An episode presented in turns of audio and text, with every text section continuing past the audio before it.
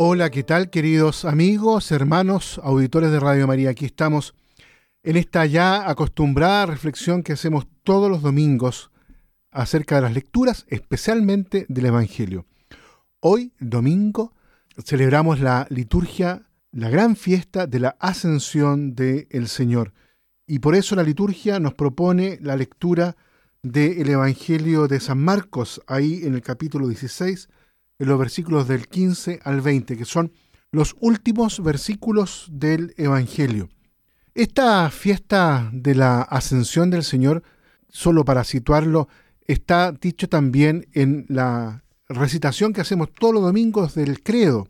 Ahí cuando decimos que el Señor está sentado a la derecha de Dios Padre Todopoderoso, que subió a los cielos y está sentado a la derecha de Dios el Padre Todopoderoso.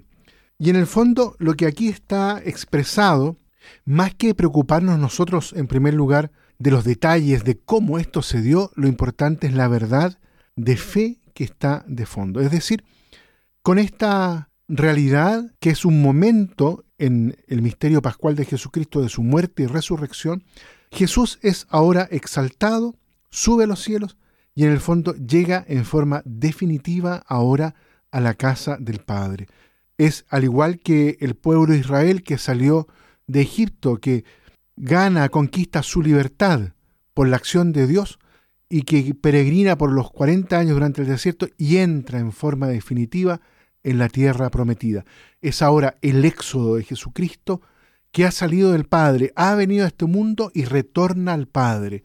Y ahora hace el ingreso, por decirlo de algún modo, triunfal en la gloria de Dios.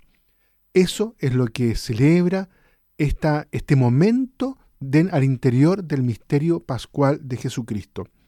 Ahora, sin embargo, queridos auditores, esto dice también algo para nosotros que somos la iglesia, y lo decimos en las oraciones de este día domingo. Aquello que Cristo, que es cabeza de la iglesia, vive, también nosotros se transforma en camino de esperanza. Cada uno de nosotros como pueblo de Dios, y al interior de este pueblo, cada uno personalmente también está invitado a ingresar, a entrar en la patria definitiva que es el corazón de Dios. Junto con Jesucristo asciende hasta lo más alto del cielo. Eso es también una promesa para todos nosotros. Y lo interesante es que a pesar de que estamos en esta peregrinación hacia la patria definitiva que es el corazón de Dios, sin embargo no nos podemos desentender de esta tierra nuestra, no nos desentendemos. Por eso tenemos la tarea, el mandato, es decir, la obligación como fieles creyentes en Jesucristo, de ir por todas partes, a todos los rincones del mundo, a anunciar esta buena nueva. ¿Cuál?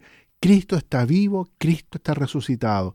Y eso significa que tenemos que invitar a cada persona, a toda criatura, como dice el Evangelio, a que reconozca este señorío de Jesucristo y sea bautizado en el nombre del Padre y del Hijo y del Espíritu Santo.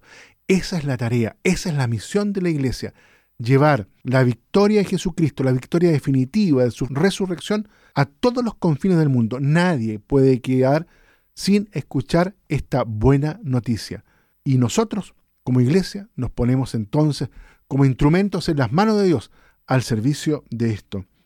Muy bien, queridos auditores, en este domingo de la ascensión del Señor. Que Dios los bendiga a todos y a cada uno.